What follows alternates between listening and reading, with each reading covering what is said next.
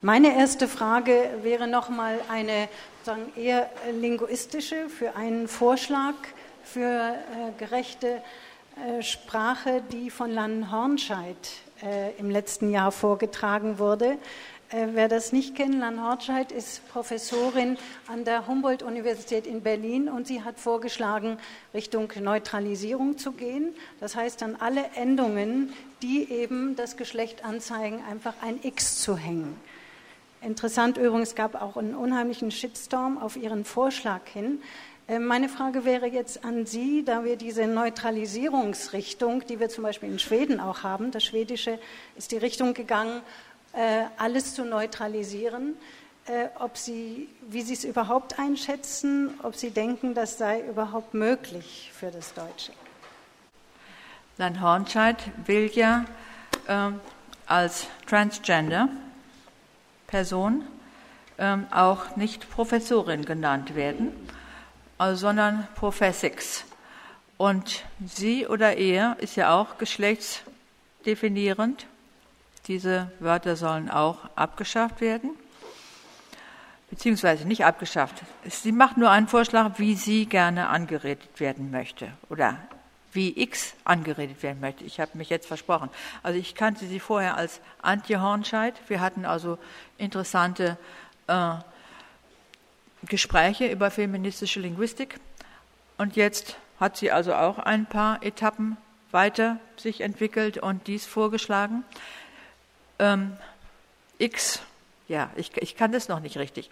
X hat also auch äh, vorgeschlagen, den Unterstrich wandern zu lassen. Der wandert immer durch die Wörter. Und es gibt online eine Broschüre, wo das alles genau erklärt wird. Ich habe das auch in einer meiner Glossen. Also einfach online gehen, Lan Hornscheid, und dann kommt auch die Broschüre, wo die Sprachkritik äh, geäußert wird.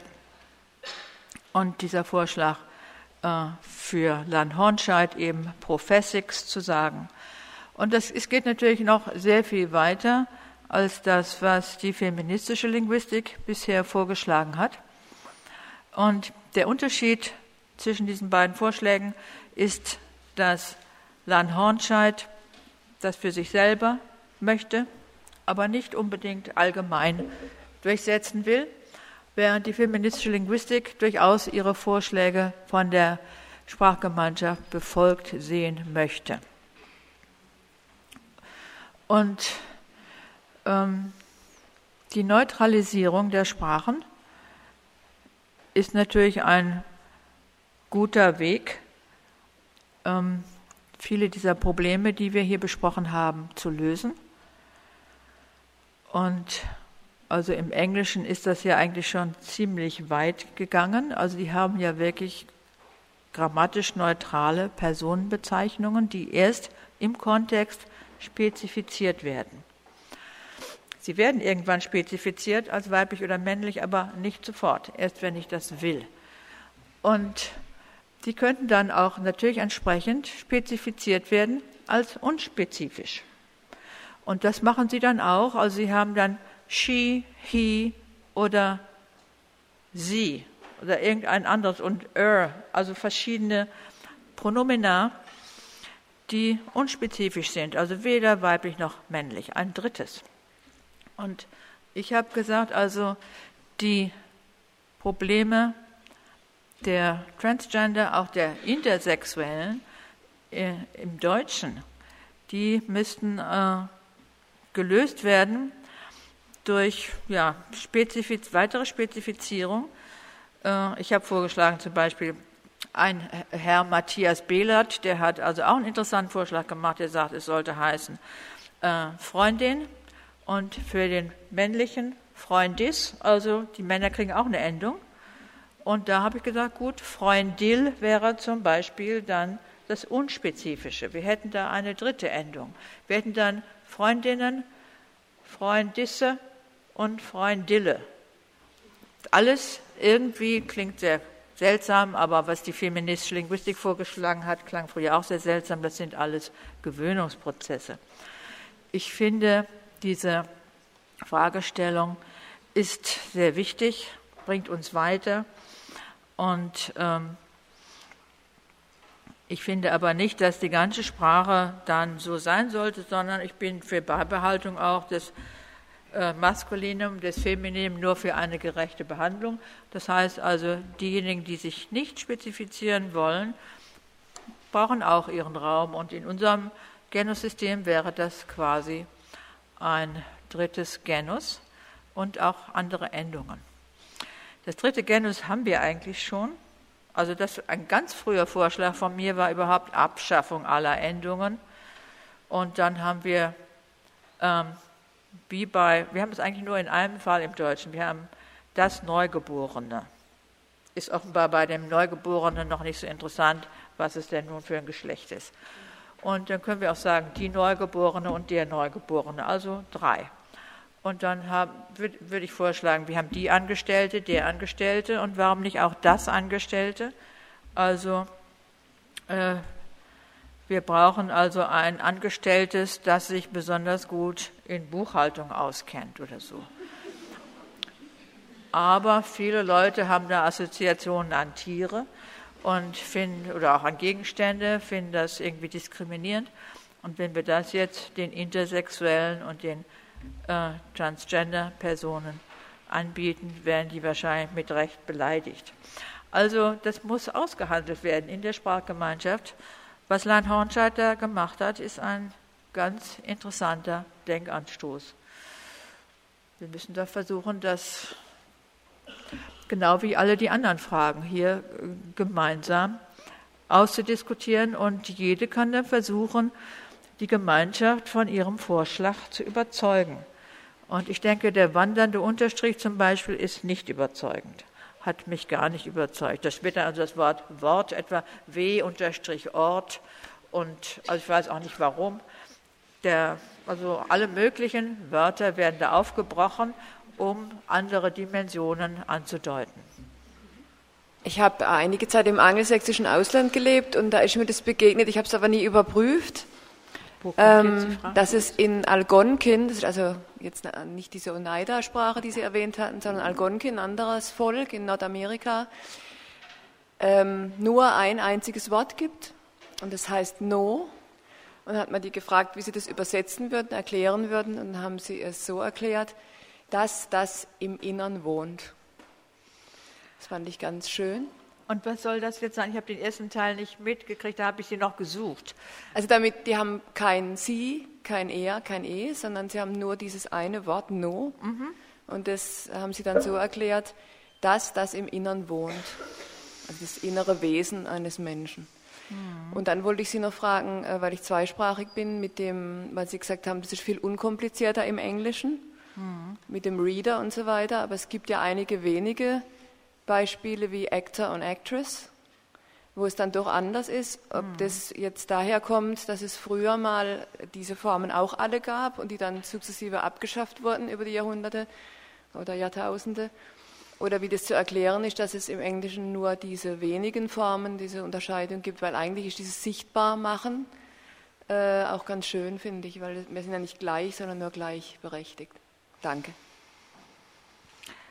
Ja, also diese äh, Form des Algonquin finde ich äh, auch schön. Hat sicher äh, gute Folgen für das Zusammenleben der Geschlechter, wenn es eben keine große Rolle spielt. Bin ich also sehr dafür.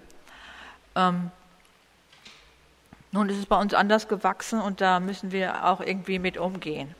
Aber wir könnten also in Richtung äh, Neutralität immer mehr streben und mein Vorschlag war eben ja die Inendung abzuschaffen. Und die einzelne Person durchaus äh, geschlechtlich zu spezifizieren, weil es in unserer Sprache so gewachsen ist, aber eine Mehrheit eben nicht mehr geschlechtlich zu spezifizieren, so wie wir das hier in unserer Sprache gezwungenermaßen tun, wenn wir von Lehrern sprechen und Professoren und so weiter, ist das Maskulinum und das bringt ein falsches Bild in unsere Köpfe. Ähm, zweite, der zweite Teil Ihrer Frage, sagen Sie noch mal kurz, was war das? Actor und Actress. Ja, also das, die, der Grund dafür ist sicher, dass ähm, bei diesem Beruf das Geschlecht tatsächlich auch eine große Rolle spielt. Dass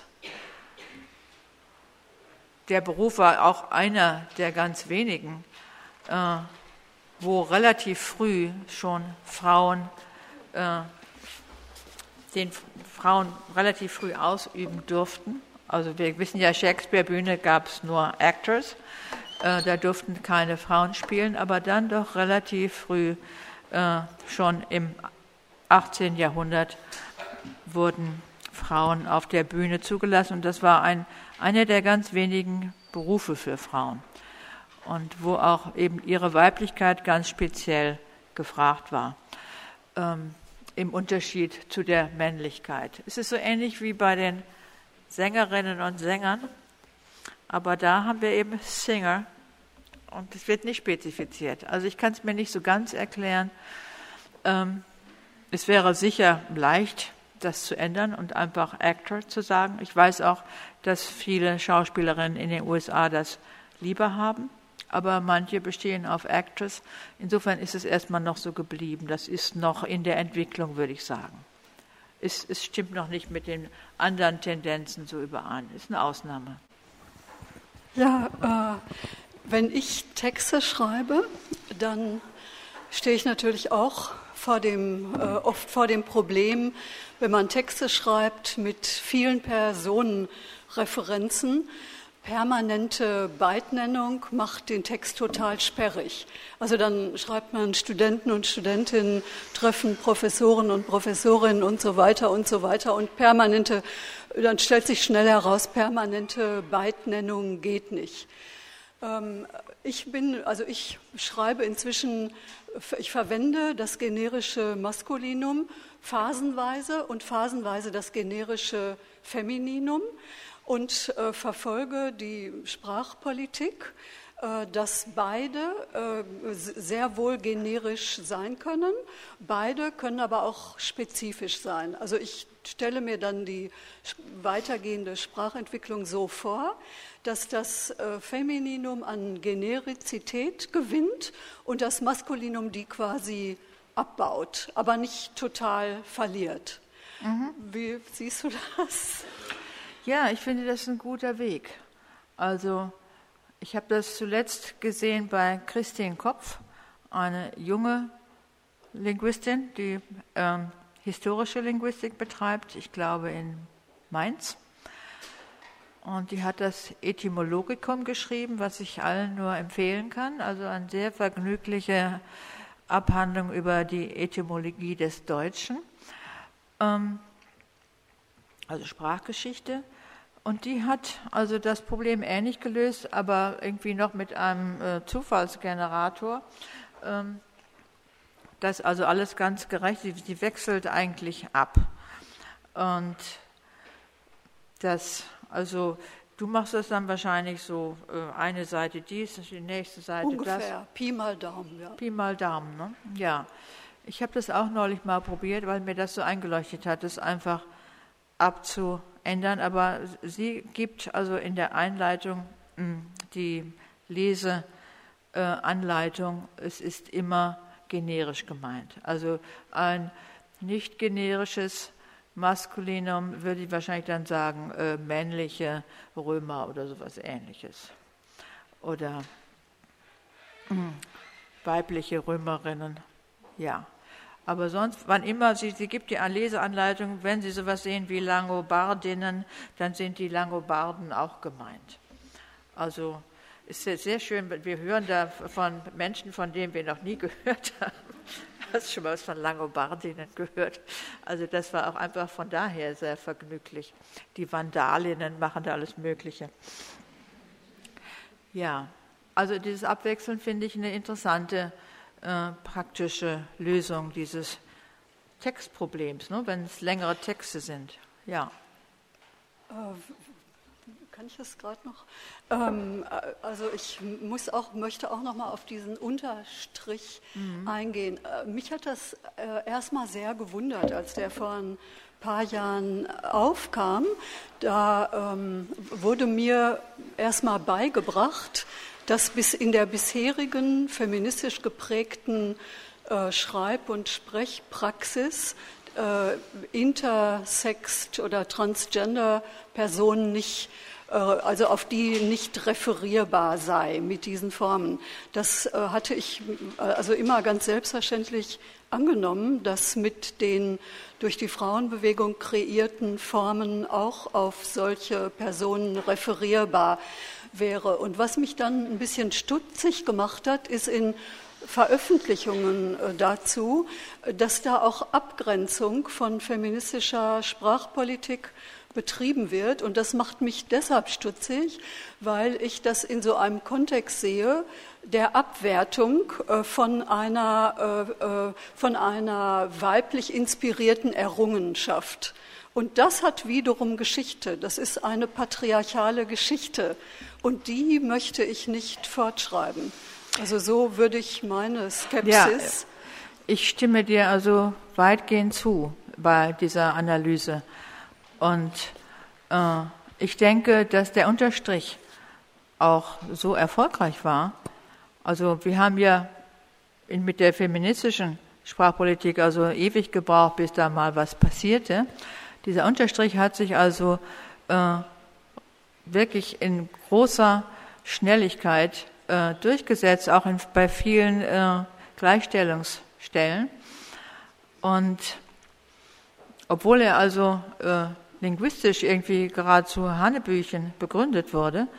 Aber äh, ich denke, das hat verschiedene Gründe. Frauen äh, wollen um Gottes Willen nicht diskriminieren, weil wir ja mit Diskriminierung so viel Erfahrung haben, mögen wir das anderen nicht antun. Und wenn andere finden, dass sie durch das große I oder durch das generische Femininum diskriminiert werden, dann nehmen wir uns das zu Herzen und denken, na ja, dann machen wir das halt, wenn es ihnen so wichtig ist.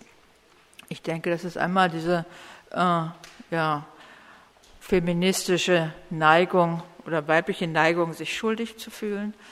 Äh, andererseits dann auch dieser äh, Schnelligkeit des Erfolges hängt sicher damit zusammen, dass eben Männer daran beteiligt waren, es durchzusetzen. Die Queer Community ist ja doch sehr männlich. Und äh, insofern hat, hat die üblichen männlichen Ressourcen und äh, auch Ansprüche. Und insofern, sie haben auch sehr viele weibliche Anhängerinnen sofort gewonnen. Und wann immer ich in meinem Blog irgendwie zart etwas dagegen sagte, dann kriegte ich aber so einen Shitstorm um die Ohren.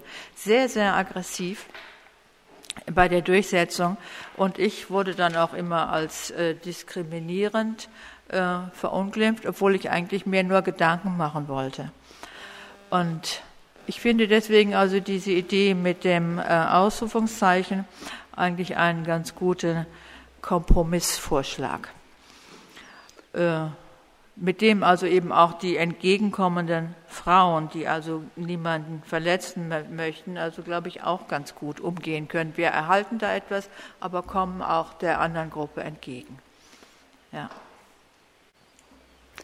Ja, ich habe in meinen einleitenden äh, Worten ja gesagt, dass wir hier an der Universität eine Leitlinie entwickeln. Und ich habe genau diese Diskussionen über das Gender Gap, über den Gender Stern und ähm, bin jetzt glücklich darüber, äh, die Idee der Fusion und der Umkehrung äh, des Is durch ein Ausrufszeichen mit in die Diskussion hineinbringen zu können. Und die Leitlinie, die wir auf den Weg bringen wollen, ähm, die endet damit, dass ich sage, so fantasievoll wie möglich die Sprache zu nutzen. Und die äh, Idee, die Frau Kopper jetzt auch schon reingebracht hat, die würde ich auch begrüßen. Mhm. Ähm, ich sehe allerdings große Schwierigkeiten da zwischen dem gesprochenen Wort und dem geschriebenen Wort ähm, gute Unterscheidungen zu bringen, beziehungsweise im gesprochenen Wort ähm, ein Ausrufungszeichen zu sprechen. Das ist ja auch das Problem des Skeps. Äh, wie gehe ich damit um? Äh, da war ich eigentlich immer glücklich über auch die Beidnennung. Hätten Sie da noch eine Idee dazu? Ja, also da haben wir ja schon eigentlich so, schon seit Urzeiten gesagt, Äh, das wird wie ein Glottal Stop gesprochen, also äh, SchneiderInnen. Ne? Mitten im Wort kommt da so ein Knacklaut, wie typisch ist für das Deutsche. Ähm, die meisten hören den Knacklaut nicht, aber wenn Sie zum Beispiel, ich, ich, ich war mit Italienerinnen befreundet und wir wohnten in Kiel und die fuhren immer ans Ostufer. Ne? Und ich sage natürlich Ostufer. Dann hören Sie da den Unterschied. Ostufer wäre ohne Knacklaut, Ostufer ist mit Knacklaut. Und so tun wir da also einen Knacklaut hinein und sprechen von SchneiderInnen und äh, BürgerInnen und so weiter. Es ist ganz unproblematisch und das würde jetzt dann eben stehen für das äh, Ausführungszeichen, der Knacklaut. Und dann war ich sehr überrascht, als mir dann eine Anhängerin des Unterstrichs sagte, ähm, ja, und dieser, für diesen äh, Unterstrich haben wir dann ja auch, wissen wir, wie wir ihn aussprechen können, eben mit diesem Knacklaut. Ich sage, ja, das haben wir aber doch in der feministischen Linguistik schon vor 20 Jahren erfunden. Ah, da wusste, hatte sie noch nie was davon gehört. Das heißt, da ist eben auch häufig die Anbindung an die Sprachkritik der Feministinnen äh, gar nicht da. Sie denken, viele, also das ist jetzt mit uns gekommen und ganz neu und äh, das geschichtliche Bewusstsein fehlt da noch und da müssen wir uns dann auch bemerkbarer machen und sagen, hört mal zu, all diese Erwägungen, die haben hier schon eine ziemlich lange Geschichte. Ähm, ich wollte mich auch noch dem Vorschlag von Frau Kotthoff und von Frau Sigmund Bock noch mal zuerst kurz widmen, ähm, das generische Femininum praktisch teilweise zu verwenden. Das halte ich für sehr, sehr ungünstig, weil dadurch ein gutes Stück Genauigkeit in der Sprache auch verloren geht. Wenn ich dann nämlich über eine Gruppe von Frauen spezifisch sprechen möchte, habe ich nicht mehr die Möglichkeit, wenn ich überhaupt Generik verwende. Wenn ich also dann sagen möchte, ich habe eine Gruppe von Informantinnen und eine von Informanten, geht es verloren, wenn beides auch generisch verwendet werden kann. Ich kann nicht mehr spezifizieren. Das aber nur kurz dazu, was ich eigentlich noch ähm, anmerken wollte, ist, dass ich mich einerseits sehr, sehr freue, dass Sie ähm, auf die Gruppe der ähm, queeren Linguistinnen und Linguisten zugehen, dass sie verschiedene Vorschläge bringen und da auch sehr offen sind. Ähm, andererseits aber davon sprechen, dass die Frau trotzdem noch zweite Wahl sei, weil sie durch das Gender-Sternchen abgeleitet ist. Ich möchte darauf hinweisen, dass es im Deutschen sehr, sehr viele Ableitungen gibt. Nicht nur die Movierung, denken Sie an den Tisch. Der Tischler ist nicht weniger wert als der Tisch ähm, der Fischer nicht weniger wert als der Fisch, nur weil sie jeweils abgeleitet sind. Ähm, wenn Sie davon erzählen, dass Ihnen Frauen auf der Straße begegnen und sagen, mit dem Gender Star, äh, Star würden Errungenschaften der feministischen Linguistik verloren gehen, die über Jahrzehnte erkämpft worden sind, sage ich, man könnte auch sagen, mit den Errungenschaften der feministischen Linguistik ähm, ist vieles verloren gegangen, was sich das Patriarchat in Jahrtausenden erkämpft hat. Das ist mit Sicherheit ähm, kein Argument. Es geht ähm, bei dem Gender Star und bei der Sichtbarmachung von Menschen, die sich weder dem einen noch dem anderen Geschlecht zuordnen, darum, gerade Dichotomien aufzubrechen. Ähm, es geht darum, gerade diese Zweigeschlechtlichkeit in Frage zu stellen. Ähm, ich muss über dieses Ausrufezeichen nochmal nachdenken. Ich wollte nur das noch als Anregung geben. Danke. Ja, also ich stimme, ich stimme Ihnen da zum Teil zu. Ähm, ich möchte nur eben eine kategoriale Unterscheidung treffen. Die Frauen sind ja tatsächlich in der Sprache nicht unsichtbar. Es gibt ja die Endung in, mit der sie dann sichtbar gemacht werden, aber sie werden sozusagen dynamisch unsichtbar gemacht sowie ein einziger Mann die Gruppe betrifft. Dann werden also drei Lehrerinnen, die spazieren gegangen sind, sind jetzt vier Lehrer plötzlich und das schreibt die Grammatik vor. Dergleichen ist intersexuellen, transsexuellen, Transgender niemals passiert. Deren Unsichtbarkeit ist einfach von einer ganz anderen Ordnung. Sie wurden nicht wahrgenommen, deswegen wurden sie auch grammatisch nicht behandelt und auch lexikalisch nicht. Und jetzt praktisch das, die eine Unsichtbarkeit zu behandeln wie die andere, ist linguistisch fragwürdig, finde ich. Ähm, da gibt es wahrscheinlich bessere Lösungen und wir müssen gemeinsam darüber nachdenken. Ähm, die Sache, also mit dem Tisch und Tischler, das leuchtet mir nun gar nicht ein, aber da müssten wir noch mal länger drüber sprechen. Und auch, äh, dass wir dann was verlieren, wenn wir also von Informantinnen sprechen, dass wir dann das nicht mehr auseinanderhalten können.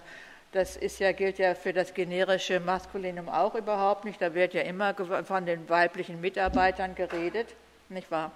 Wir reden dann eben von den männlichen Mitarbeiterinnen, falls wir eben das generische Femininum benutzen. Das ist also ganz, ganz völlig einfach, das zu spezifizieren.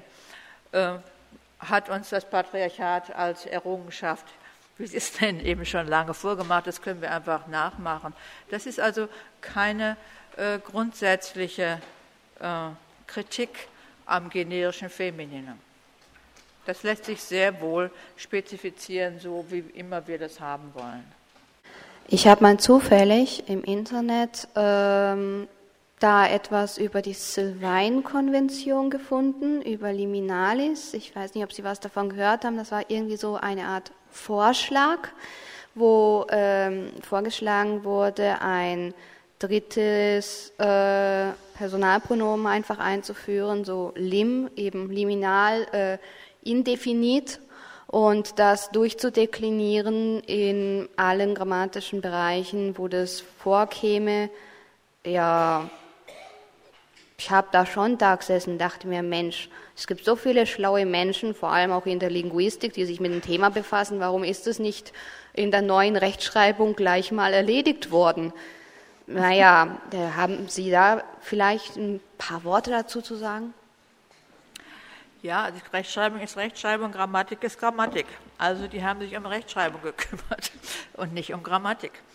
Und deswegen kam das nicht zur Sprache. Ähm,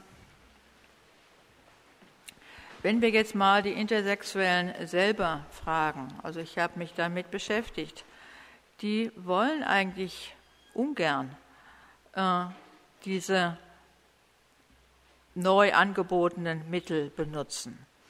Also es ja, wurde ja gefeiert als großes, großer Fortschritt, dass zum Beispiel Australien jetzt in den äh, Personalausweisen oder Pässen die Möglichkeit vorsah, männlich, weiblich oder äh, other, anders zu schreiben. Und dann wurde es, glaube ich, auch äh, in Europa irgendwie etwas Ähnliches beschlossen, wurde also längere Zeit gefeiert. Die Intersexuellen selber wollen eigentlich äh, irgendeinem Geschlecht zugeordnet werden, habe ich dann gelesen. Und, äh, aber es soll nicht so ähm, praktisch lebenslänglich gelten, sondern so wie sie erwachsener sind und finden, ähm, dieses Geschlecht oder jenes könnte eher zu mir passen, soll das anerkannt werden. Äh, also sie wollen jedenfalls nicht irgendwie als ein merkwürdiges drittes Geschlecht äh, äh von Anfang an abgestempelt werden. Also es war dann plötzlich, äh, klang es so, als ob Intersexuelle äh, dann nur noch diesen Ort betreten dürfen und sich nicht mehr weiblich oder männlich nennen dürfen und nicht mehr sozusagen in der Menge verschwinden, äh, solange sie vielleicht noch keine Kräfte entwickelt haben, um diesen Kampf offen durchzustehen in unserer Gesellschaft. Ja, Sie wollten was sagen.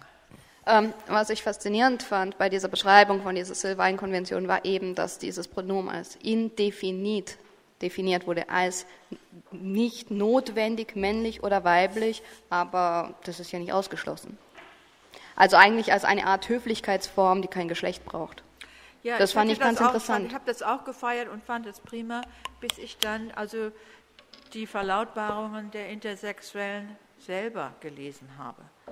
Ich habe da auch was drüber geschrieben. Ähm, und das klang also völlig anders. Ich glaube, das ist ja sozusagen die erste Regel, äh, die wir als Sprachtherapeutinnen oder Sprach äh, äh, hm, beachten müssen, dass wir die Betroffenen ähm, so anreden, wie sie angeredet werden möchten und so über sie reden, also sie anhören. Und Ich würde also zum Beispiel, wenn äh, jetzt die Genderqueer oder nehmen wir den Fall Lan-Hornscheid, ich würde sie persönlich, X persönlich immer so anreden, dass das Geschlecht ähm, einfach keine Rolle spielt, so wie X es eben vorgeschlagen hat. Hm. Also das ist wichtig, dass wir die Meinung der Intersexuellen ernst nehmen und bevor wir feiern, dass wir da jetzt ein schönes Pronomen haben.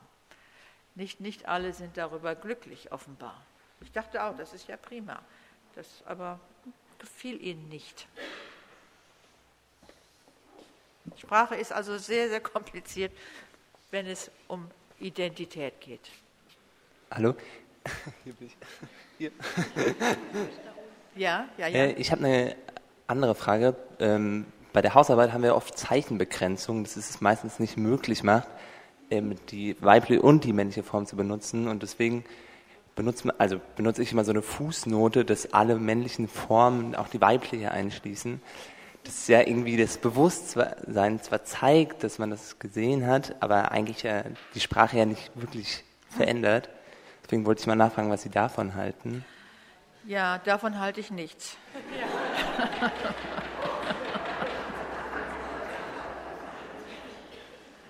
Also umgekehrt schon, das hätte dann einen therapeutischen Wert. Wir sagen also, wir benutzen hier das generische Femininum. Die Männer sind selbstverständlich immer mit gemeint.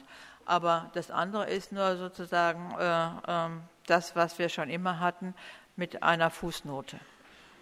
Ich wollte nur noch ergänzen zu den Intersexuellen. Das finde ich jetzt ganz spannend, weil es wäre mal interessant herauszufinden, ob die das anders empfinden würden, wenn es wirklich dann nur diese eine Form gäbe, wie bei den Algonkin. In dem Moment, wo es aber männlich und weiblich und das dritte gibt, ist es ja dann was anderes, als wenn ich nur überhaupt nur eine Form habe. Hm. Das würde dann vielleicht eben diese Gefühle, die Sie denke, beschrieben das, haben, verändern. Ich denke, das, das wäre in Ordnung, würde ich mal so vermuten. Also ja. er und Sie abschaffen. Ja, ähm, ich möchte auch noch mal kurz darauf eingehen, denn ich finde es irgendwie komisch, ähm, damit zu argumentieren, dass Interpersonen gar nicht unbedingt mitgenannt werden wollen. Denn wenn Sie zum Beispiel in die Stadt gehen oder hier in der Uni einfach mal tausend Studentinnen fragen, ähm, wie, wie, sehen Sie das, ähm, dass Sie teilweise als Student bezeichnet werden? Dann werden sehr, sehr viele antworten, ähm, dass es Ihnen egal ist, als Student bezeichnet zu werden. Das ist nämlich das, was Pierre Bourdieu das symbolisch, äh, symbolische Gewalt nennt.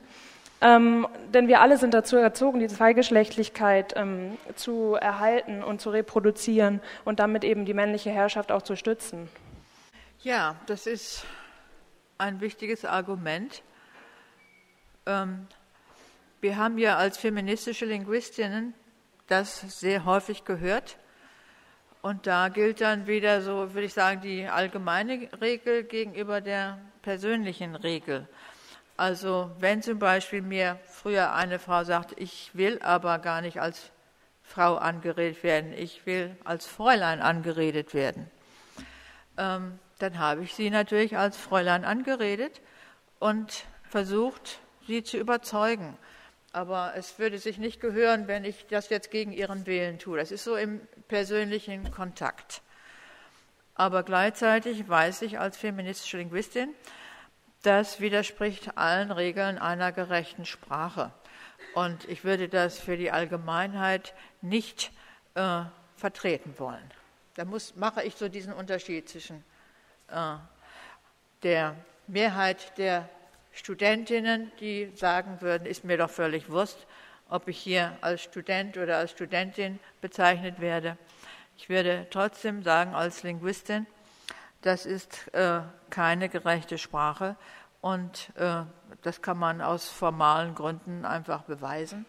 Und deswegen arbeite ich generell dafür, äh, dass die Sprache sich da bessert. Selbst wenn die Einsicht da ähm, nicht sehr weit gediehen ist bei vielen, versuchen wir ja also Aufklärung zu betreiben. Aber ähm, praktisch, wenn sie persönlich sagt, also ich bin Autor und keine Autorin, also ich will auch nicht, dass man über mich als Autorin redet, damit habe ich nichts zu schaffen mit Frauenliteratur. Ich bin eben also genauso ein guter Autor wie Hemingway und Günter Grass. Und deswegen habe ich auch Anspruch auf diese Bezeichnung. Dann kann ich auch nur versuchen, quasi sie zu überzeugen, aber ich würde sie dann Autor nennen. Klar. Aber nicht generell von Autoren sprechen. Das ist dann wieder was anderes. Ja. Ein generisches Neutrum einführen und das als einzig gültiges, um über Geschlecht zu sprechen, durchsetzen ja, ich habe das ja schon vorgeschlagen, also die, der und das. Also die Professor, der Professor und das Professor. Nein, nein, als einziges. Als einziges, das wäre ja die Lösung äh, aus dem Algonquin, nicht wahr? Also in dieser Richtung. Ist nicht schlecht. Also könnte äh, als Ziel angestrebt werden, die völlige äh, Überflüssigmachung der sexuellen Unterscheidungen in der Sprache. Das Professix. Und vielleicht noch zum Einschub, wir haben Professix Lan Hornscheid eingeladen am 2. Juli. Da wird quasi dann die Diskussion fortgesetzt. Also wenn ich hier so im Hörsaal sitze, dann habe ich oft das Gefühl, da tut sich was, so in Richtung gerechte Sprache. Aber wie kriegen wir das Ganze aus der akademischen Blase? Das scheint oft gar nicht zu existieren, wenn ich auf die Straße gehe. Also es ist eben interessanterweise genau umgekehrt. Also meine persönliche Geschichte ist so, dass ich, nachdem ich Anfang der 80er Jahre äh, feministische Linguistik machen wollte, praktisch umgehend aus der Universität rausgeworfen wurde. Also meine Karriere war damit am Ende. Und es war überhaupt nicht erwünscht, äh, darüber zu sprechen. Es hat sich dann in den 90er Jahren etwas gebessert. Da gab es die Gender Studies, was ja auch ein interessanter Begriff ist, um, äh, ähm, ersetzte die feministischen Studien. Seitdem gibt es die Gender äh, an den Universitäten aber auch meistens in einer Weise, wie es eben für Universitäten üblich ist, äh, in einer Sprache, die das Volk dann nicht mehr versteht. Und ich persönlich habe immer versucht, ähm, beides zu machen. Also auch als Wissenschaftlerin habe ich mich eigentlich sehr bemüht, verständlich zu schreiben. Deswegen hatte ich also viel Probleme an der Uni. Und, ähm, aber dann eben als Publizistin diese Thematik äh, in die breite Öffentlichkeit zu tragen. Und da ist sie auch zuallererst aufgegriffen worden. Also wie gesagt, das große I stammt von einem Schweizer Journalisten. Und ähm, also das gesamte progressive Spektrum, die Presse, die benutzen das große I und es gibt ja ein Bewusstsein, ähm, die Gender Studies müssen meiner Ansicht nach äh, etwas volkstümlicher werden, um wirksamer zu sein. Das, also einfach eine andere Sprache auch pflegen. Das wäre gut. Aber das ist auch ein Thema der gerade der äh, deutschen äh, akademischen Welt und auch der italienischen, die ist noch schlimmer. Ähm, die englische funktioniert völlig anders. Also je höher da das Ansehen ist, umso leichter verständlich schreiben die Professoren. Also Oxford, Cambridge schreiben sehr verständlich. Alle anderen, die also viel gelten wollen, schreiben so ähnlich wie die Deutschen. Ja, dann möchten wir gerne die Veranstaltung beschließen und uns noch ganz herzlich bedanken. Ich hoffe, es ist Ihnen recht, Frau Pusch, wenn ich jetzt doch noch etwas über Sie ausplaudern möchte. Nämlich ja. sind wir in der Vorbereitung auf diesen Abend auf die schöne Geschichte gestoßen, dass Sie sich selbst zum Schreiben oder für die Erledigung einer Aufgabe äh, motivieren, indem Sie sich eine kleine Belohnung ausdenken, zum Beispiel ein Stück Schokolade. Und deswegen haben wir hier eine kleine symbolische Schokoladenspezialität aus dem Dreiländereck für Sie mitgebracht und möchten nochmal unseren ganz herzlichen Dank. Dank aussprechen, dass Sie trotz Bahnstreik und vielem Hin und Her heute Abend hier sind. Vielen Dank.